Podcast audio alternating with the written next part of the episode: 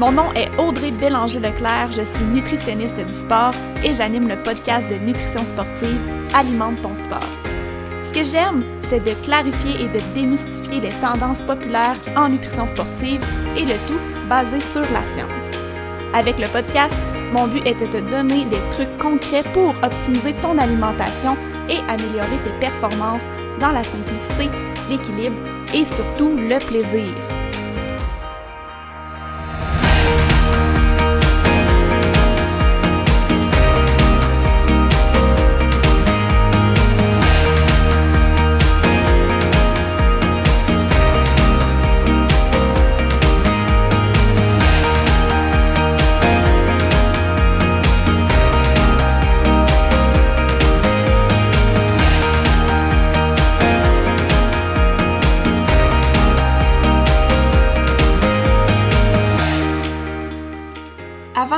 Dans le vif du sujet du jour, j'ai envie de prendre quelques minutes pour te parler de ma formation complètement gratuite, 4 étapes pour réussir tes objectifs de course en sentier. Dans cette formation de 4 jours, je te présente sous forme de vidéo mes meilleurs trucs de nutrition pour t'aider à optimiser ton énergie, ta récupération et tes performances sportives. Si tu es là sur le podcast, c'est que tu sais comme moi que la nutrition est tout autant importante que ton entraînement pour l'atteinte de tes objectifs de course si la nutrition est ton maillon faible ou si tu veux l'optimiser encore plus, inscris-toi à ma formation gratuite avec le lien dans les show notes.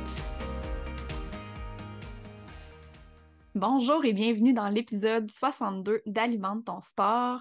Au début de l'été, je faisais ma planification de podcast pour l'automne et j'ai sondé les gens sur mes réseaux sociaux pour savoir de quoi ils voulaient que je leur parle. Et il y a un sujet qui est vraiment revenu c'est comment se fixer des objectifs, comment changer nos habitudes alimentaires. Et quand j'ai vu ça, j'ai repensé à un épisode de podcast que j'avais écouté dans le passé d'une collègue nutritionniste que j'aime beaucoup.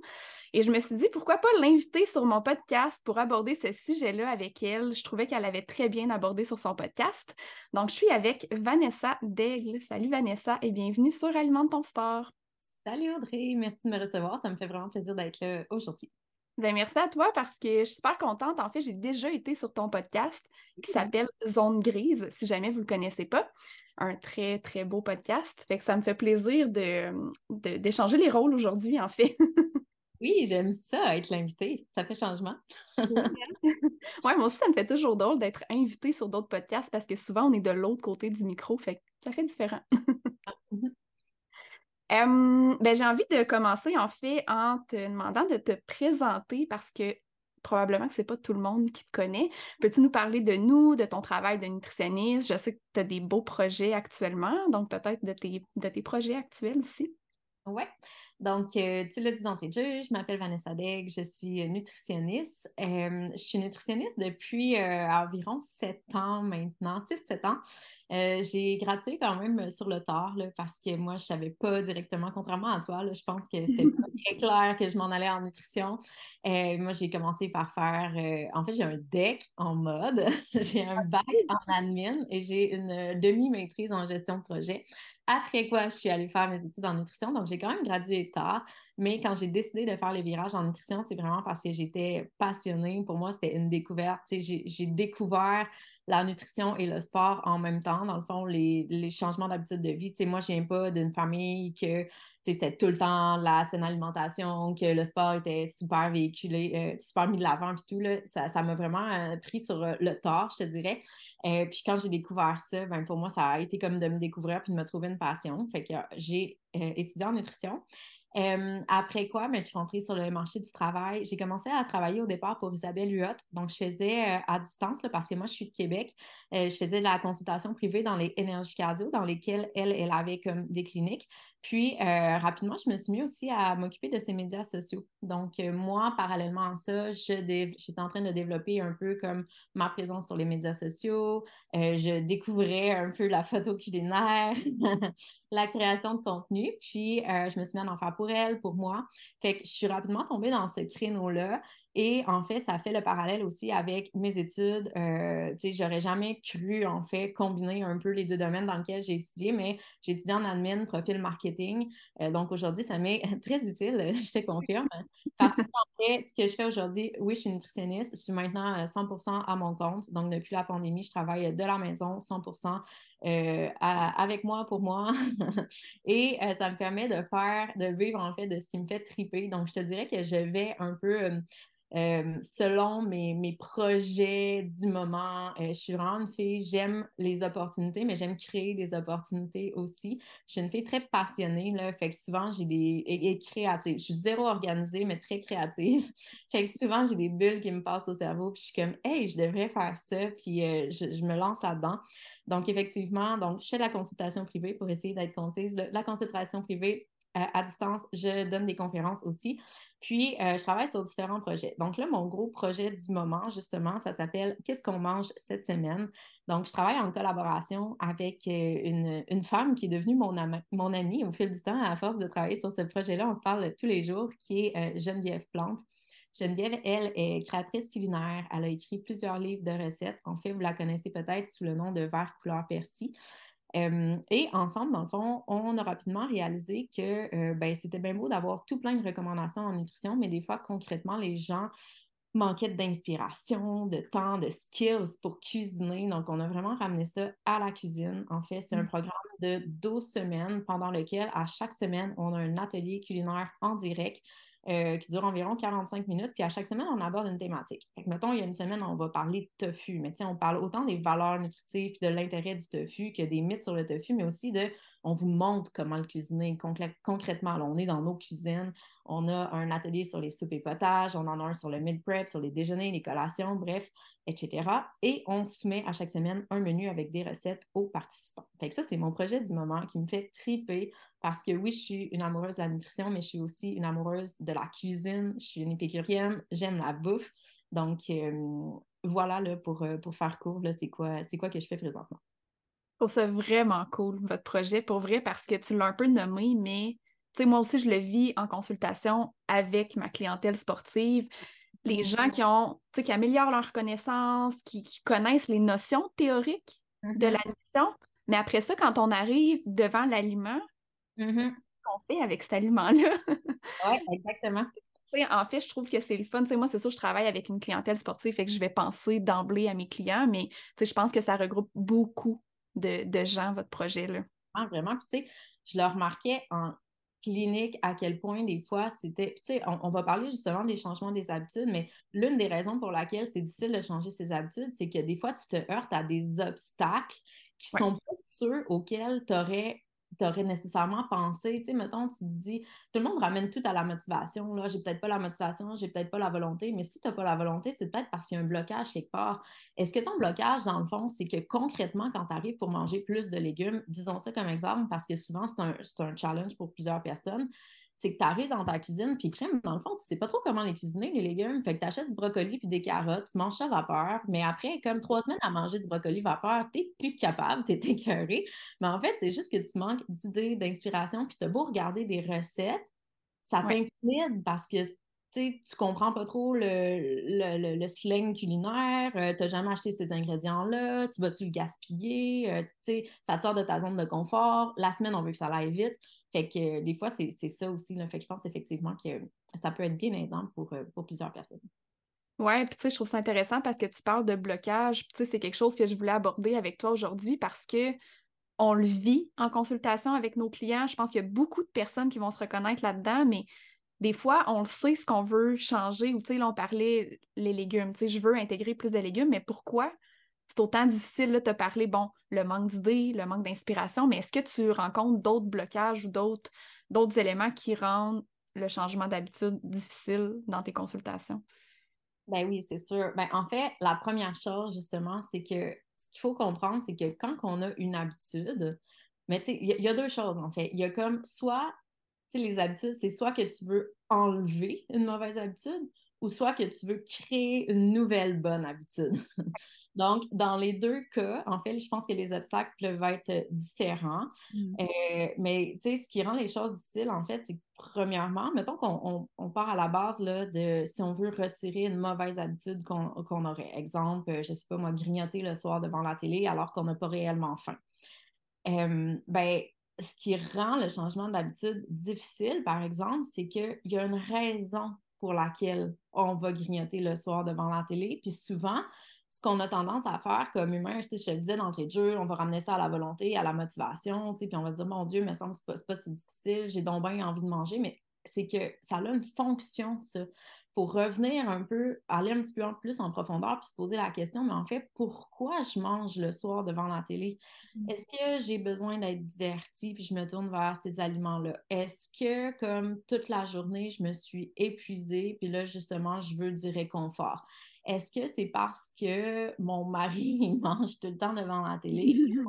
à la vue de comme ces aliments-là, c'est un trigger. Tu sais, pour tout le monde, quelqu'un mange des, des, chips ou du chocolat à côté de nous, ça va nous donner envie d'en manger. Donc, il y a la notion de l'environnement aussi.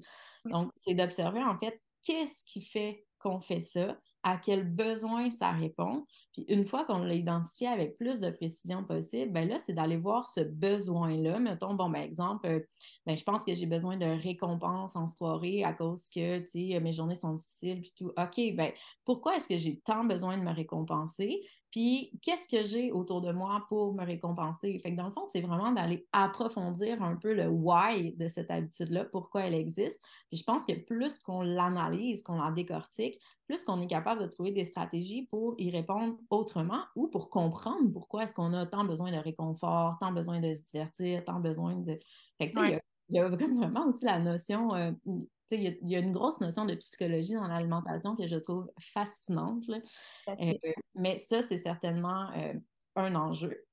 Un autre enjeu aussi, c'est que souvent, une habitude, c'est le, terme, je ne sais pas c'est quoi exactement la définition d'habitude, mais clairement, c'est quelque chose qui est répété, puis qu'on fait un peu de manière inconsciente. Donc, comme on le fait un peu de manière inconsciente, sans trop réfléchir, ben là, si on veut changer cette habitude-là, il faut comme le faire de manière consciente. Puis il y a comme les quatre phases du changement, là.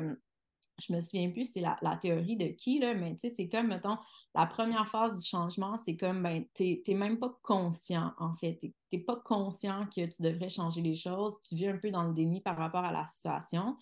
La deuxième phase, c'est euh, tu es conscient qu'il faut que tu changes, tu commences à observer, tu sais, qu'est-ce que tu pourrais mettre en place pour amener le changement. Euh, mais tu sais, tu es un peu encore euh, inconscient par rapport à tout ça. La troisième phase, c'est la, la, phase la plus difficile. C'est que tu es dans l'action, mais à chaque fois que tu fais le changement, donc à chaque fois que tu ne fais pas ton habitude en question, ça te demande d'être conscient, ça te demande un effort, ça te demande de la vigilance, ça te demande de, euh, de sortir de ta zone de confort. Et ça, ça doit être répété, répété, répété, répété pour qu'à un moment donné, tu tombes dans la quatrième phase qui est comme la nouvelle habitude, elle est maintenant intégrée et je la fais de manière inconsciente sans même trop y réfléchir. Mais il y a comme la phase où ça demande un effort conscient sans quoi ton naturel t'amène vers ton habitude parce que ce chemin-là, cette connexion neuronale-là entre, mettons, je m'assis dans le salon et je passe la soirée à grignoter, tu le fais depuis tellement longtemps que tu n'as même pas besoin de réfléchir et systématiquement ton corps et ton cerveau t'amènent là, tu sais. Fait que c'est cet effort soutenu-là aussi qui fait en sorte que ça devient difficile, tu sais. Puis je vais même renchérir. Excuse-moi, je parle beaucoup. c'est super intéressant ce que tu dis. C'est direct là que je voulais qu'on s'en aille. je vais même renchérir sur ça, c'est que non seulement ça demande un effort soutenu, mais c'est que en plus, si, mettons, on a un objectif qui est irréaliste au bout de la ligne, par exemple, mettons, ben, je, vais nommer la fameuse perte de poids, qu'elle soit réaliste ou non, qu'on ait un objectif ou pas. Si, mettons, nous, eh, par exemple, dans notre quotidien, on se dit, il faut que j'arrête de grignoter le soir parce que si j'arrête de grignoter le soir, je vais perdre du poids, puis moi, je vais perdre, mettons, tant livre, etc. Mais si, là, ton effort il est soutenu, par exemple, pendant deux semaines, puis que tu ne grignotes pas en soirée, puis que finalement, tu n'atteins pas ton fameux objectif que tu t'es donné, mais qui n'était peut-être pas réaliste ou adapté à la base, bien, ça te démotive encore plus à maintenir mm-hmm. ton effort parce que pour toi, il n'y a pas de bénéfice, alors que c'est peut-être pas qu'il n'y a pas de bénéfice, c'est peut-être juste que les bénéfices sont autres que ceux que toi, tu t'étais fixé, tu sais c'est tellement multifactoriel, mais euh, je pense que c'est tout plein de petites choses qui peuvent faire en sorte que c'est si difficile de changer une habitude alimentaire. Ah, tellement. Tu parlais d'automatisme. Je sais que dans ton épisode de podcast, j'en parle depuis le début. Allez l'écouter si vous voulez avoir euh, plus d'infos par rapport à ça. Mais Euh, tu parles d'une analogie que j'utilise aussi en consultation avec mes clients, mais que j'utilise différemment. Tu sais, bon, ma clientèle, c'est principalement des, des coureurs de trail. Fait que moi, j'utilise la dans le bois comme analogie. un changement d'habitude, on peut voir ça aussi comme on le dit là, souvent, c'est que l'habitude qu'on veut changer, ça va être un automatisme. Fait que c'est comme de partir puis courir dans la trail que tu es toujours habitué et déjà défriché, les racines sont enlevées, bref, c'est une, belle trail. Puis là, moi, ce que je suis en train de te dire, c'est on va passer à côté puis on va défricher une nouvelle trail. Mm-hmm. C'est sûr que c'est un effort. Fait que c'est comme un peu la phase 3 quand c'est conscient, quand on doit le travailler, mais mm-hmm. l'objectif, c'est que ce soit répété parce que, tu sais, une habitude, ça devient inconscient éventuellement, ça devient un automatisme. Mais pour que ça devienne un automatisme, il faut qu'on le répète, un peu comme se brosser les dents. c'est aussi simple que ça. On se mm-hmm. pose-tu la question, c'est-tu un effort, se brosser les dents chaque jour? Non, parce qu'on le fait depuis qu'on est enfant. Je ne sais pas à quel âge j'ai commencé à me brosser les dents. Ma mère pourrait me le dire. Ça commencé probablement à un an et demi. Je suis rendue bonne là-dedans. Ouais, t'es bonne là-dedans. fait que ça pour dire que c'est une habitude de se brosser les dents. Là. Mm-hmm, on l'a tellement fait, c'est répété, c'est un automatisme maintenant. Ça fait partie de ma routine à mm-hmm. chaque jour. D'ailleurs, ça m'amène à un autre point que je voulais qu'on aborde. Un truc concret qu'on peut donner aussi pour aider à intégrer. Là, je suis plus dans l'intégration d'une nouvelle habitude, euh, mais c'est un peu de la jumeler avec une habitude qui existe déjà. Je vais te donner un exemple concret que je vais utiliser en consultation avec mes, clients, mais tu sais, quelqu'un qui est pressé puis qui prend pas le temps de manger sa collation post-entraînement pour bien récupérer, puis que là, on a de la misère à intégrer ça parce que la personne ne prend pas le temps de s'arrêter. Mais mm-hmm. souvent, c'est que ça va être de le jumeler avec quelque chose qu'on fait déjà en post-entraînement. Fait que de dire, OK, qu'est-ce que tu fais après ton entraînement? Ben, je vais me laver. OK, mais là, pour intégrer cette habitude-là, il faut que tu te dises, ben, je prends ma douche, ou tu sais, avant d'aller dans la douche, je mange ma collation, ou le contraire, mais tu sais, de le jumeler avec quelque chose qui est déjà ancré dans ta routine, ça peut être un truc. Mais est-ce que tu as d'autres trucs à donner, des, des, trucs concrets que tu vas utiliser en consultation pour aider tes clients? Là, je suis plus dans le intégration d'une nouvelle habitude, mettons? Intégration d'une nouvelle habitude, ben, la première chose qui me vient en tête, c'est d'adapter notre environnement pour que ce soit favorable à cette nouvelle habitude-là. Donc, euh, tu sais, mettons, justement, se brosser les dents, par exemple, qu'on n'aurait pas l'habitude de se brosser les dents, mais c'est comme mettre ta brosse à dents en évidence, comme ça, du moins, tu vas penser à te brosser les dents. Euh, pour être un petit peu plus en cohérence avec notre sujet qui est les habitudes alimentaires. Mettons que tu te dis justement, bon, ben moi, je veux manger plus de légumes, mais effectivement, il faut que ta séquence tout au complet, tu sais, soit ta séquence d'habitude soit créée pour t'amener à manger plus de légumes. Donc, c'est sûr que dans la semaine, ça va vite. Puis toi, comme c'est pas une habitude, donc faut que ça soit réfléchi à l'avance. Sinon, dans l'action, tu vas passer à côté. Donc, premièrement, il faut que tu ailles réfléchi à l'avance aux légumes que tu vas manger dans la semaine. Il faut que tu les ailles mis à ta disposition. Si toi, tu as pour objectif de manger plus de légumes, mais qu'en fait, quand tu as fait l'épicerie la fin de semaine, tu n'as pas tant acheté de légumes, puis là, quand tu ouvres le, frigo, tu es comme, c'est vrai, faudrait que je mange des légumes. Mais là, on est mardi soir, il rentre 6h30, tes enfants ont faim, puis tu es comme merde, j'ai pas tant de légumes, tu ouvres le congélateur, il y a des légumes congelés, mais tu n'en as jamais vraiment cuisiné, fait que tu sais pas trop quoi faire avec ça, tu sais.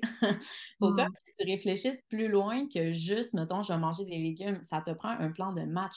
Dans, si tu répètes ce plan de match-là, dans, dans, six mois, tu n'auras plus besoin de ton plan de match, mais au début, il faut que tu saches clairement comment ça fonctionne, tu sais. Puis, dépendamment du profil de personne que tu es, ben, il y a certaines personnes qui vont aimer que ça soit un petit peu plus freestyle, là, qui aiment ça, comme que ça soit plus spontané, puis qu'ils aiment quand ça vient d'eux, ils aiment avoir une motivation intrinsèque, fait qu'ils aiment eux trouver leur recette, puis tout. Puis il y a d'autres personnes qui sont beaucoup plus cartésiennes, puis qui aiment avoir, tu sais, euh, mettons, OK, moi, ben, cette semaine, mardi, je vais manger une salade de brocoli, puis mercredi, je vais avoir mon potage, ça, ça, ça. Fait qu'il faut aussi que votre stratégie à fit avec vous qui vous êtes. Tu sais, il n'y a pas de one size fit all, puis comme c'est mm-hmm. ça la réponse parfaite pour tout le monde, c'est vraiment d'aller voir aussi es quel type de personne, puis qu'est-ce que tu as essayé par le passé aussi, qu'est-ce qui a fonctionné, qu'est-ce qui n'a pas fonctionné? Donc, s'il y a des choses qui ont bien fonctionné dans le passé, ça se peut que pour une raison X et X, finalement, tu sois revenu à tes, anciennes habitudes, mais tu peux peut-être le reprendre puis le réessayer d'une autre manière avec une autre personne, euh, etc.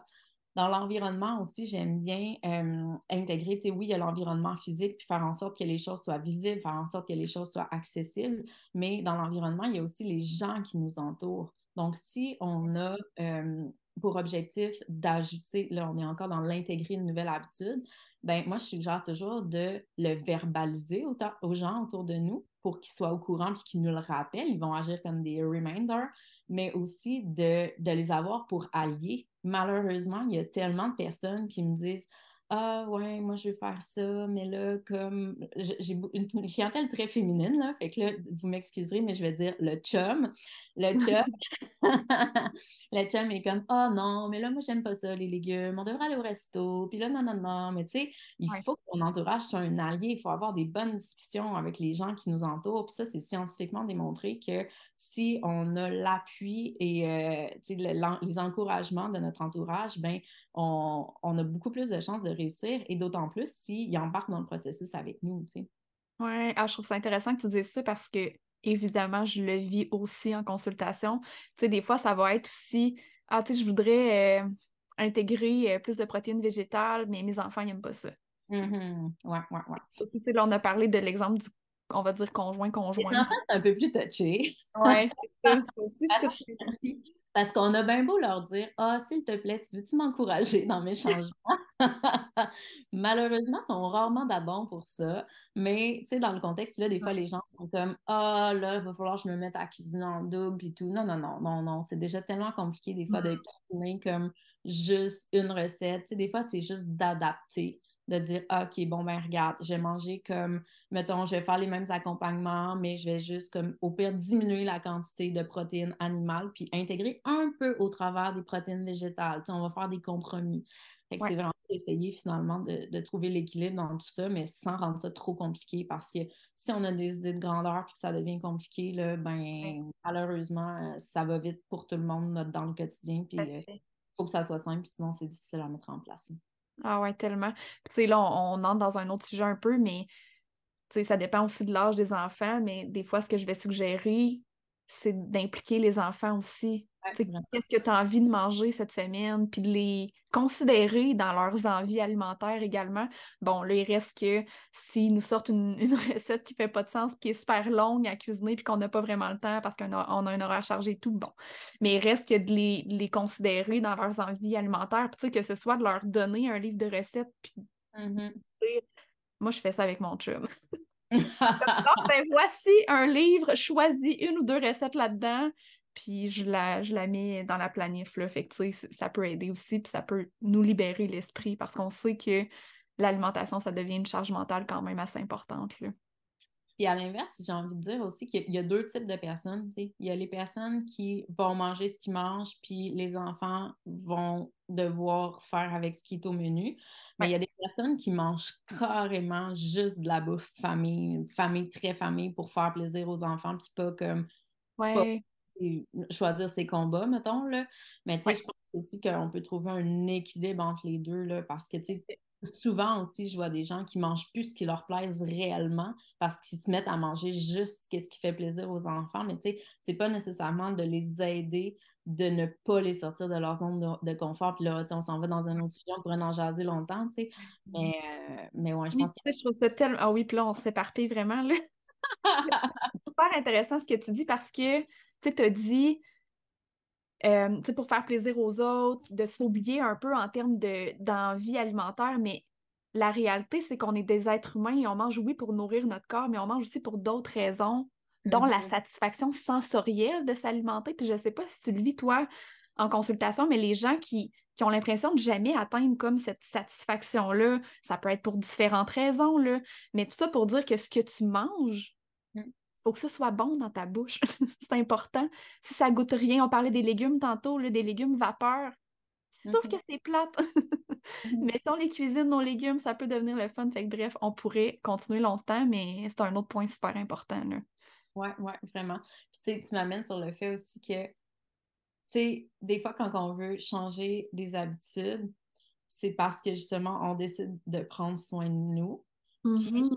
des fois, on a, là, parce que tu sais, tu disais les personnes qui se sont oubliées pour, euh, pour faire plaisir aux autres, mais des fois, ça fait des années qu'on se met pas à l'avant-plan, qu'on prend pas soin de nous, qu'on prend juste soin des autres, puis que des fois, en fait, on comprend pas. Puis tu sais, quand je dis à quel point ça peut être psychologique, là, des fois, c'est qu'on décide dans notre tête de prendre soin de nous, mais en fait, fondamentalement, je pense qu'il y a des gens qui n'ont jamais pris soin d'eux, puis qui pensent qui valent pas nécessairement la peine de prendre soin d'eux. Il y a une notion des fois d'estime, puis de comme, hey, toi aussi, tu vaux la peine, puis les autres, oui, là, c'est correct de, de, faire plaisir aux autres, mais oui, toi aussi, tu vaux la peine. Puis il y a des gens qui sont, qui ont, qui ont de la misère avec ça, ils ont de la misère à prendre du temps pour eux, ils culpabilisent, ouais. ils comme, puis ça aussi, ça, ça, peut être carrément un problème parce que dès qu'ils se mettent, ils veulent, mais dès que concrètement, dans le quotidien, mettons, quelqu'un d'autre va faire une demande ou ben, il va avoir, euh, il va avoir euh, quelque chose qui va les sortir de ce qu'ils étaient supposés faire pour eux, ben, ils vont le mettre en priorité parce que pour mmh. eux, c'est pas naturel de prendre soin d'eux. Oui, puis encore là, on rentre dans, dans la psychologie de l'alimentation, mais c'est vrai que c'est tellement interrelié, puis c'est important de penser à, ce, à ces choses-là là, quand, quand on pense au changement d'habitude. Mmh. Vraiment. Il y a plein de points que je me suis notée. euh, ça, on revient au tout début. OK? Bon, là, on a... Dans tous les sens. Ouais, on, on s'est parfait. On avait fait une espèce de petite planif, là, mais classique. Euh, je ouais. Pense pas que je la suis, ma planif, jamais, mais ça nous donne des pistes de réflexion euh, pour se préparer un peu à l'épisode. Euh, au départ, on a dit, OK, quand on parle de changement d'habitude, ça peut être pour retirer une mauvaise habitude, ça peut être aussi pour intégrer une nouvelle bonne habitude. Si on retourne à retirer une mauvaise habitude, tu disais, bon, mais la première étape, c'est d'aller voir, on répond à quel besoin, c'est quoi le besoin qui se cache derrière cette habitude-là? Fait que, tu sais, là, il y a différentes façons qu'on peut utiliser et tout, mais une fois qu'on l'a identifié, ce besoin-là, tu dirais que l'étape 2, c'est quoi? Y a-t-il quelque chose que, que, que, tu mets en place, que tu proposes à tes clients? Bien, c'est clair, premièrement, que ça va dépendre de c'est quoi le besoin. des fois, il y, a une petite, il y a une petite recherche un petit peu plus en profondeur à faire à ce niveau-là, mais je rappelle que on n'est pas psychologue, puis que des fois, il y a des limites aussi à notre profession, puis à, à, à comment on peut traiter, euh, on peut traiter ce, ce, ce besoin-là. Euh, mais l'autre chose aussi, c'est souvent d'apprendre à tolérer l'inconfort. Ça, c'est un concept quand même qui est super important en changeant d'habitude de vie. C'est que si, mettons, toi, tu as l'habitude, justement, le soir, on revient à notre exemple de grignoter devant la télé. Tu, vas Ouais. arrêter, tu veux arrêter de faire ça. Mais c'est sûr que les premiers soirs que tu vas pas grignoter devant la télé, il va y avoir quelque chose d'inconfortable. Ça va prendre de l'espace dans ta tête. Tu vas avoir l'impression, peut-être une petite sensation de frustration. Tu vas comme avoir une genre de, pas d'anxiété, mais une genre de tension qui peut s'installer. Puis c'est normal, c'est inconfortable. Mais il faut que tu te poses la question, OK, est-ce que ça, là, comment je me sens présentement, c'est complètement intolérable, là, puis je peux pas supporter ça ou comme c'est juste inconfortable, puis j'ai essayé de le tolérer. Puis des fois, tu sais, on peut juste se laisser du temps aussi. C'est-à-dire, tu n'es pas obligé de dire à soir, je mange pas. tu peux dire, bon, ben, OK, j'ai envie de grignoter. Est-ce que je suis capable d'attendre comme 10 minutes avant de grignoter? Parce qu'il y a une, dans, dans, les, dans l'acte alimentaire aussi, il y a une grande notion d'impulsivité. L'impulsivité, là, par définition, c'est de répondre à un besoin rapidement, sans égard aux conséquences. Donc, justement, OK, sans trop y penser, je vais chercher des aliments sans égard aux conséquences, même si je le sais, mettons que je fais du diabète et que ma glycémie est moins belle le matin quand je rentre le soir, peu importe, tu sais.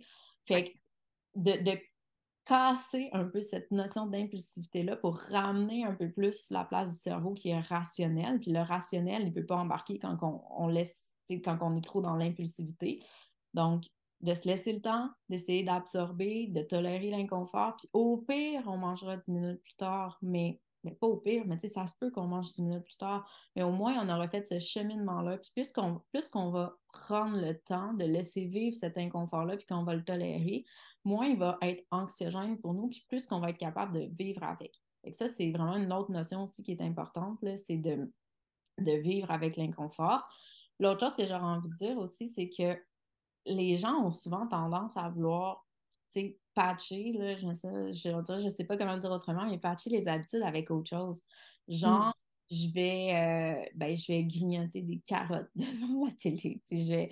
Mais si t'es pas satisfaisant, t'as pas réglé le problème à la cause.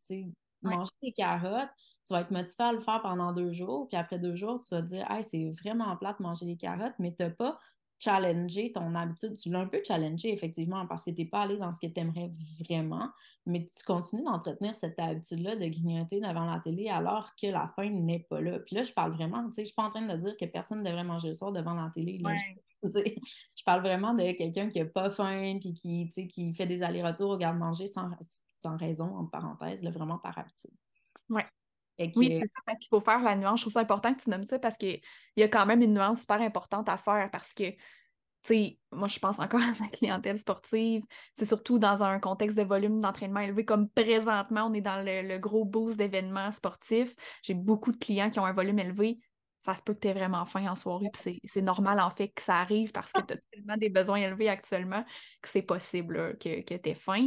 Puis encore là, là, on entre dans un autre sujet, mais tu sais, question en vie alimentaire, on parlait de grignoter des chips, mettons. Mm-hmm. J'ai vu ça dans le passé, des gens qui euh, remplaçaient tellement pas leurs électrolytes à l'entraînement, qui étaient tellement attirés vers des aliments salés en post-entraînement, là, puis les chips reviennent souvent. Mm-hmm. Ben oui. Dans ce contexte-là. Ou encore, quelqu'un qui a euh, une mauvaise répartition de ses apports dans la journée parce qu'on est dans le jus, on travaille, puis ça va vite. Puis là, en soirée, définitivement, on est attiré vers des aliments qui vont être un peu plus riches en énergie. Ça aussi, ça peut arriver. Là. Mm.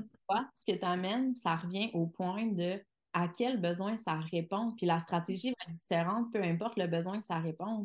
Ça peut être hormonal aussi, les fameux SPM. Le monde, c'est normal d'avoir plus faim en SPM puis d'avoir des rages de sucre, mais il y en a que c'est démesuré puis ils sont tellement off en SPM que ils ont, ils ont, mettons, trois semaines où ils mangent super bien dans, le mois, puis une semaine où ça n'a pas rapport, puis ça nuit à leur objectif, c'est pas en cohérence avec la valeur, ils se sentent pas bien avec ça.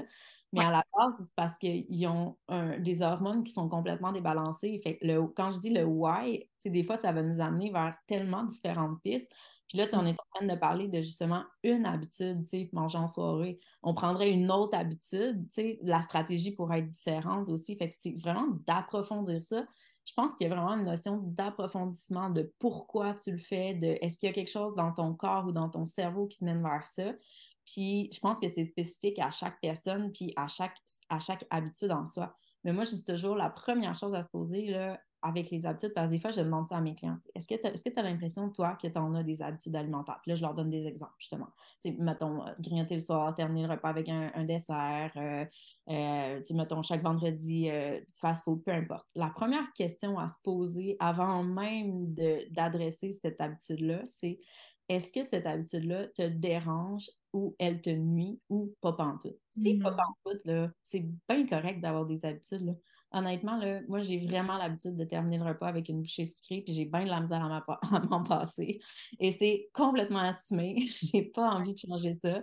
Ça me convient. Fait que, c'est vraiment la première chose. Puis tu es la seule et unique personne qui peut décider de si ça te dérange ou pas, cette habitude-là.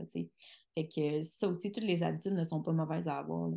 Ah, je trouve ça tellement intéressant que tu, en plus que tu le poses comme question à, ton client. Je pense que je vais utiliser ce truc maintenant. Ah, ben c'est clair. Il y a des habitudes qui sont. Ben, il y a même des habitudes qui sont favorables. Ben oui. Tout à fait. Oui, puis tu sais, c'est vrai, tu le dis bien, là, en fait, on en a tous des habitudes, puis c'est de voir, tu sais, est-ce que c'est une habitude qui nous nuit, qui nous dérange, ou on est très neutre par rapport à ça, tu sais? Exactement. Tu sais, comme le, fameux fameuse petite coupe de vin, justement, du vendredi soir. Il y a des personnes qui sont très à l'aise avec ça, puis il y a des personnes qui veulent modifier cette habitude-là. Puis c'est bien correct. C'est ah vraiment de toi, ton parcours, tes valeurs, ton pourquoi tu voudrais la modifier, pourquoi tu voudrais pas la modifier aussi. Ouais. Puis là, tu nommes tes valeurs, puis là, ça m'amène à penser à autre chose. On a lu le même livre parce qu'en fait, on a parlé dans ton épisode de podcast aussi, là, mais le livre euh, Atomic Habits que j'ai lu quand même récemment. Je l'ai lu, euh, ça fait quelques mois peut-être. Puis dans ce livre-là, l'auteur parle euh, en fait de l'importance que ce changement-là devienne ton identité. Mm-hmm. C'est pas en fait de, faire un changement pour. Puis tu parlais d'objectifs tantôt, puis je voulais qu'on revienne sur ce point-là, là, mais pour se concentrer sur ce qu'on veut réaliser ou ce qu'on veut faire à long terme, mais plus sur ce qu'on veut devenir. Fait que c'est comme plus profond aussi. Tu sais, c'est drôle parce qu'il donnait longtemps, c'est pas un exemple de nutrition, mais il donnait l'exemple d'un fumeur qui veut arrêter de fumer. Puis cette personne-là tente d'arrêter de fumer et se fait demander Veux-tu une cigarette, tu sais? Mais la, personne, il faut, faut qu'elle réponde qu'elle ne fume pas. C'est non, je ne suis pas fumeur et non pas je, non, j'essaie d'arrêter. Tu sais, quand tu dis non, j'essaie d'arrêter, c'est que c'est ça ton identité. Mais en fait, ce que tu veux devenir, c'est que tu n'es pas fumeur. Fait qu'il faut que tu répondes non, je ne fume pas. oui, exactement. Puis dans cette notion-là d'identité aussi, il, y a un, cercle qui présente que j'aime vraiment beaucoup. Là, Comme il dit justement que la couche la plus externe puis la moins durable du changement des habitudes, c'est quand on change nos habitudes à cause d'un objectif précis. Un objectif, c'est bien d'en avoir, mais il y a un double enjeu. C'est-à-dire, si tu atteins ton objectif, est-ce que tu vas arrêter ton habitude parce que tu as atteint ton objectif. Et à l'inverse, si tu n'atteins pas ton objectif, est-ce que tu vas te décourager et arrêter ton habitude parce que tu n'atteins pas ton objectif? Fait un objectif, c'est bien d'en avoir un, mais ça a un double enjeu. Après ça, un petit peu plus profondément, c'est le processus. Il faut que tu enjoy le processus. Donc, si tu te fais, excuse-moi le terme, mais chier avec tes nouvelles habitudes et que ça, c'est zéro en cohérence avec qui tu es, ça ne fit pas dans ton mode de vie. Mettons, tu dis que tu veux te remettre en forme puis tu vas au gym, mais le gym, c'est quelque chose que taillis, genre. Ben, pas ta place. C'est ça, il faut quand même que ça soit le fun parce que si c'est pas le fun, ce sera pas durable. Et effectivement, au cœur de tout ça, c'est quand ça vient dans tes valeurs, dans ton identité. Puis tu sais, quand je disais, moi justement, d'entrée de jeu, quand je parlais de ma présentation, tu sais, je disais, euh, que, que, je venais pas nécessairement d'une famille où c'était comme full mis de l'avant, mm-hmm. l'alimentation, le sport, puis je suis vraiment tombée dedans, mais c'est parce qu'à partir du moment où je me suis mis à bouger plus, puis m'intéresser à l'alimentation, c'est tellement devenu une passion que c'est vraiment rendu mon identité. Ah et ça, c'est tellement solide quand c'est ton identité que peu importe ce qui arrive autour, tu sais, justement, il y a eu la pandémie, là, je suis maman, là, tu sais, peu importe, c'est des fondements qui sont comme. C'est tellement rendu une priorité finalement que, tu sais, oui, ça va. Il y a une flexibilité qui s'installe, il y a des changements, tu sais, ça va évoluer dans le temps, mais ça reste quand même que c'est des fondements parce que c'est des priorités. Puis ça aussi, le fait de, quand on veut changer une, habitude, souvent, il faut la mettre en priorité. Tu sais, des fois, les gens, justement, si on revient aux habitudes alimentaires, là, sont comme, bon, ben, qu'est-ce qui est prioritaire pour toi dans ta vie, dans ton quotidien? Est-ce que c'est ta famille? Est-ce que c'est euh, est-ce euh, le travail? Est-ce que c'est l'activité physique, les loisirs, euh, le sport, peu importe? Ben, si, mettons, les habitudes alimentaires arrivent au dixième rang des priorités parce que tu n'as jamais porté attention à tes habitudes alimentaires, tu ne sais pas cuisiner, tu n'aimes pas ça, blablabla. Là, tu veux changer tes habitudes alimentaires, mais toutes les autres choses qui étaient prioritaires avant tes habitudes alimentaires demeurent prioritaires ben là, dès qu'il va y avoir quelque chose qui va prendre plus de place, là, ah, une urgence à la job, euh, une personne de la famille qui a besoin de toi, nanana, ben, ils vont continuer de passer avant tes changements d'habitude alimentaire. T'sais. Fait qu'il faut que tu trouves une place pour le mettre en priorité parce que sinon, c'est sûr que tout va passer avant puis ça se passera pas. Ah, tellement. Oui, super intéressant. Mm. Je pense qu'on a couvert beaucoup de sujets que je voulais aborder. Est-ce qu'il y a autre chose que tu penses qu'on n'a pas abordé, que ça serait pertinent qu'on en parle pour compléter l'épisode? Euh, ben, je pense qu'effectivement, on a fait un bon bout de chemin là-dessus. C'est sûr qu'on pourrait s'égarer encore comme ça pendant longtemps. Oui, oui, c'est ça que je me disais. Oui, mais euh, non, je pense que ça fait du sens. Je pense que l'idée, c'est de justement approfondir le sujet, euh, trouver des stratégies qui sont en cohérence avec qui on est, puis tout. Euh, de trouver qu'est-ce qui nous motive aussi, nous, parce que c'est pas, pas les mêmes choses qui motivent chaque personne, mais ça reste que c'est, quand même un enjeu qui peut être challengeant, les changements d'habitude de vie, mais c'est challengeant pour tout le monde, dans le sens qu'on a tous des choses qu'on aimerait changer, puis des habitudes, puis qu'on est comme, mon Dieu, c'est difficile, mais à chacun, justement, nos petits, euh, là où le bas blesse, puis c'est ça. Je pense que c'est un, travail en continu, puis un cheminement. Tout à fait, puis j'ai envie de finir en disant, on n'en a pas parlé, je crois, mais un changement à la fois, s'il vous plaît. ouais, ouais ah, Les gens qui m'arrivent puis qui sont comme ah, ça, ça, ça, ça, ça, je, je me dis OK, mais on peut-tu comme avoir une priorité. Je pense que ça, ça va aider dans le processus. Fait que ça aussi, parce que sinon, ça peut rapidement devenir une montagne là, si on veut tout changer en même temps. Le fameux tutorien, effectivement. Puis ça, ça revient, ça, ça rattache aussi au fait que des fois, les gens, ils ont un objectif. Fait qu'ils veulent tellement atteindre leur objectif, puis rapidement, qu'ils veulent tout changer, tu sais. Mais c'est sûr que si on change une chose à la fois, ça va peut-être être un petit peu plus lent, mais l'idée, c'est de bien l'intégrer, bien le faire pour que ce soit durable, tu sais. Fait que... automatique et inconscient. Exactement. Ouais, je suis bien d'accord avec toi. Merveilleux. Euh, je vais mettre le lien de ton épisode de podcast dans les, notes de l'épisode d'aujourd'hui parce qu'on en a tellement parlé, puis je pense que ça va être un beau complément à notre épisode d'aujourd'hui. Est-ce que rapidement, tu as des idées? On a parlé aussi d'un livre, mais est-ce que tu as d'autres ressources ou livres en tête à proposer aux auditeurs pour pousser ces réflexions-là un peu plus loin? Euh, rapidement, non. Je sais pas. Euh, non. Pas mal ça, hein, je pense. Mm. Je pourrais euh, mettre les, le lien de ton, de ton épisode de podcast. Puis si on veut euh, avoir accès au service à ton beau projet, ouais, où on retrouve ça? oui, ben en fait, vous me retrouvez sur euh, Instagram, Van Baramba Nutritionniste.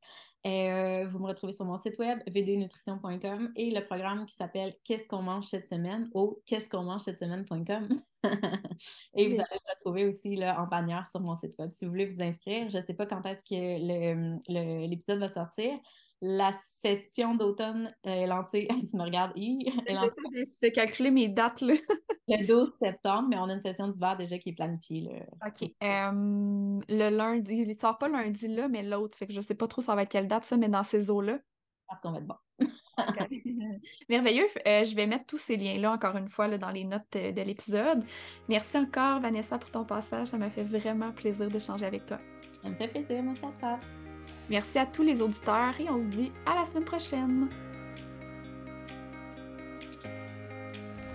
J'espère vraiment que tu as apprécié l'épisode d'aujourd'hui. Si tu entends ce que je suis en train de te dire, c'est que tu as écouté l'épisode jusqu'à la fin et ça, ça veut probablement dire que tu l'as aimé. Je t'invite donc à me laisser un commentaire sur Apple Podcast.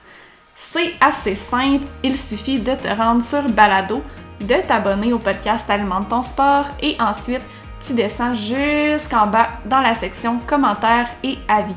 Je t'invite à cliquer sur 5 étoiles et surtout laisse-moi un commentaire.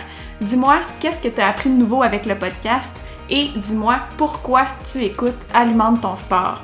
C'est la meilleure façon de me supporter dans le podcast et de m'encourager à venir vous jaser le plus souvent possible ici. C'est surtout la meilleure façon de me donner une bonne visibilité. Sur ce, un énorme merci d'être là et on se dit à la prochaine!